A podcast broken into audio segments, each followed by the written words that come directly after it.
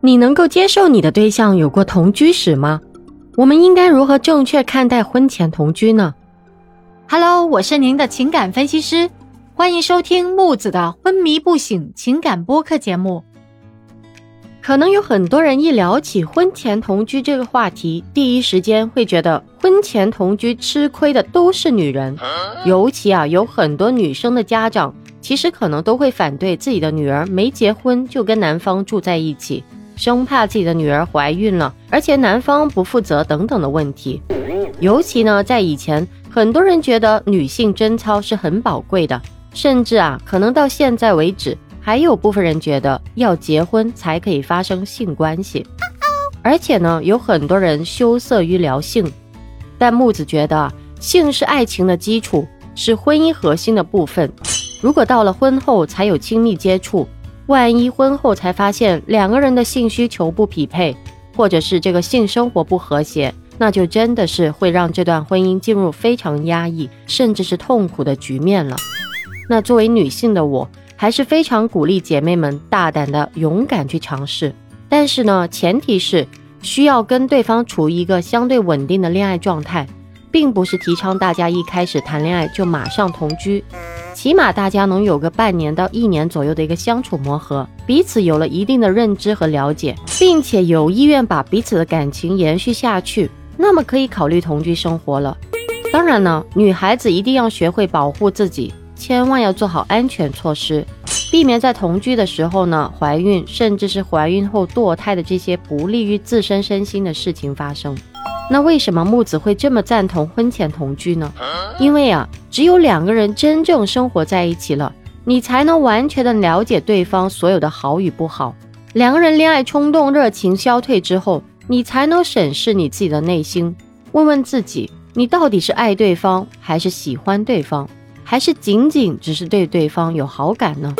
这个是非常重要的。木子相信啊，爱情才是建立婚姻和家庭的基础。只有彼此相爱，才能支撑度过婚姻中所有的磨难，才有可能在漫长的婚姻中感受到幸福。那么，在这个过程中，可以学会对好感、喜欢还有爱这三个不同层次的词有一个区分。好感呢，仅仅是非常表面而且短暂的一个情感。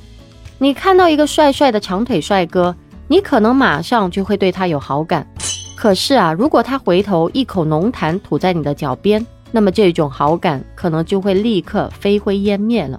那喜欢和爱的程度都要高于好感，但是呢，他们之间也是有区别的。首先呢，第一个，爱情它具备有依恋感，而喜欢往往是没有的。当你最难过、最孤独的时候，你深切想着的那个人，那么你对他的感情可能已经超越了喜欢的程度了。那第二点是，爱具有更强烈的利他精神，在爱情当中呢，双方会高度的关心对方的一个情感状态，会觉得让对方快乐和幸福是自己义不容辞的责任，哪怕呢是面对对方的不足，也会表现出高度的宽容。第三点是，爱的双方不仅仅对对方具有高度的情感依赖。而且呢，会接受亲密接触，表现为牵手、拥抱、亲吻，还有性爱的渴望。那么木子认为呢，只有经历了同居，经历了完全的认识，大家才能更好的理解这三种的情感。因为啊，很多东西在初期的恋爱关系当中是看不到的，对方的一些缺点，还有让人无法理解的癖好，是可以隐藏和粉饰的。那你以为以后的相处会依然很美好？但是呢，随着你同居的时间增加，这些问题都会显现出来的。所以呢，我一贯非常支持结婚之前先同居一段时间，因为在这个期间呢，对方刻意隐瞒的一些问题，在同居的日子当中一定会暴露出来的。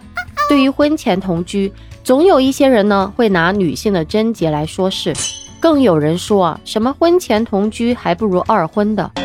我想说的是啊。女性的贞洁不在于肉体，婚前同居更是对婚姻和自己负责任。那今天的话题就聊到这里了。关于婚前同居，大家又有什么看法呢？欢迎在下面评论区留言互动，关注我，下期节目再见。